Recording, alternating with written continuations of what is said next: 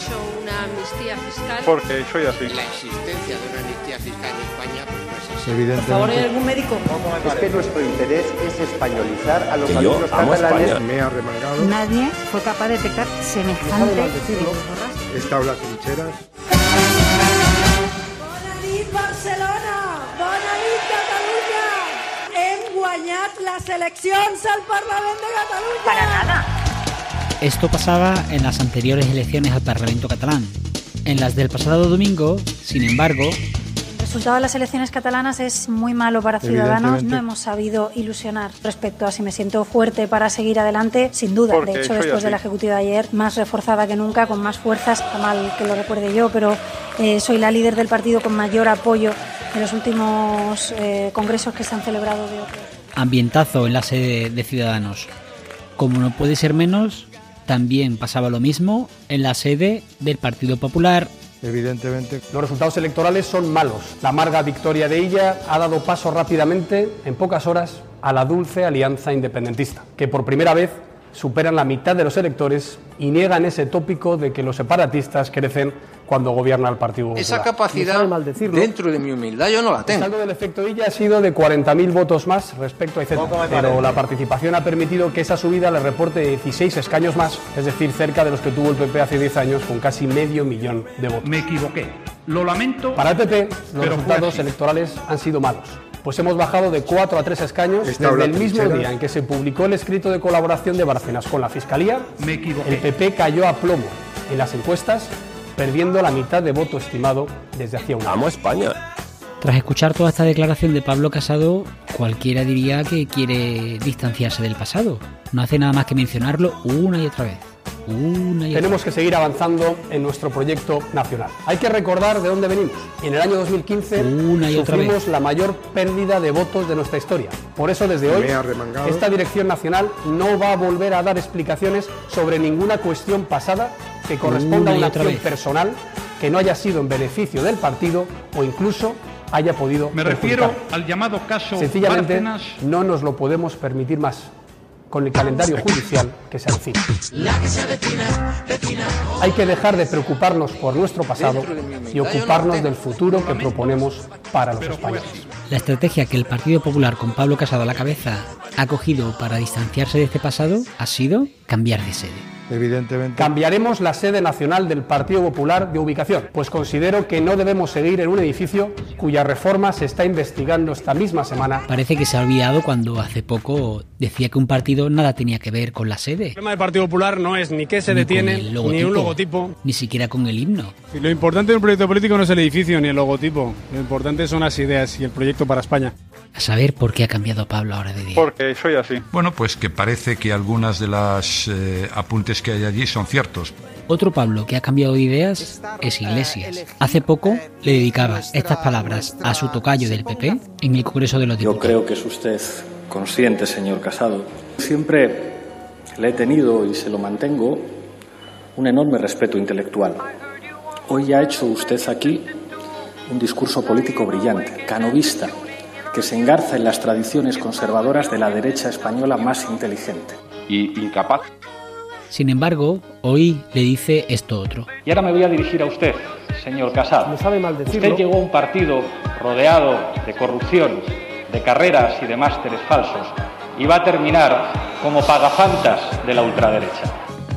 Otro que se suma a las chanzas con Pablo Casado, Pedro Sánchez, el presidente del Yo gobierno. le recomiendo, señor Casado, que vea una película, una película de un director que es eh, Joseph Losey, se llama El sirviente. Es una película que trata sobre un aristócrata tradicional que contrata a un sirviente. Y al final el sirviente acaba siendo el que manda y el señor el que obedece. Y entonces usted Por tanto, señoría, lo que tiene que hacer usted es dejar de estar acomplejado con la ultraderecha y hacer una oposición útil, moderada, con sentido de Estado. Opte o por la moderación o por el camino de la perdición que le enseñaron en Cataluña por su complejo con la ultraderecha.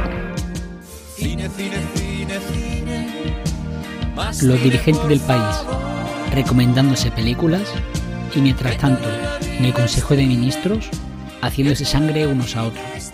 Parece ser que todos quieren olvidar las declaraciones de Pablo Iglesias durante la campaña a las elecciones catalanas. Em resulta curioso. No hay una situación de plena normalidad política y democrática en España cuando los líderes políticos de los dos partidos que gobiernan Cataluña, pues el uno está en la cárcel y el otro está en Bruselas. Declaraciones que fueron respondidas así por la ministra Calviño y la vicepresidenta Calvo, entre otros. Bueno, me parece que España es una democracia plena y estamos en una situación de plena normalidad democrática.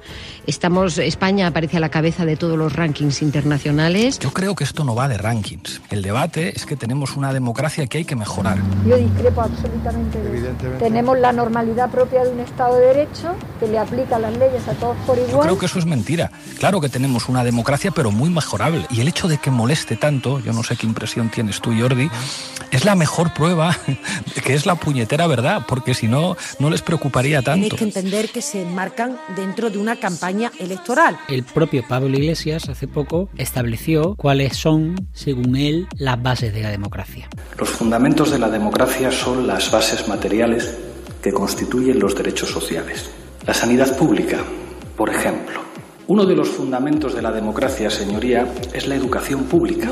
La democracia Señoría, es el derecho a la vivienda, lo dice el artículo 47 de la Constitución española, porque ustedes son un partido antidemócrata. Sin embargo, si nos centramos en declaraciones pasadas del ahora vicepresidente del gobierno, podemos ver que su idea de la democracia era Voy a reivindicar el derecho de todos los ciudadanos americanos a llevar armas. Lo voy a reivindicar. Establecido por la segunda enmienda de la Constitución de los Estados Unidos, aprobada en 1791. Con un derecho, el de portar armas, que es una de las bases de la democracia. Que la democracia es incompatible con el monopolio de la violencia. Son un partido que está en contra de la democracia. Si echamos un oído a algunas de las declaraciones pasadas del vicepresidente del gobierno, Pablo Iglesias, podríamos intuir el porqué de este clima crispado, del porqué de esas declaraciones afirmando que en España no hay democracia y del por qué se intenta azuzar a las personas para que salgan a la calle a luchar por derechos que no se han perdido. Yo lo tengo claro, creo que el que hace política le tiene que interesar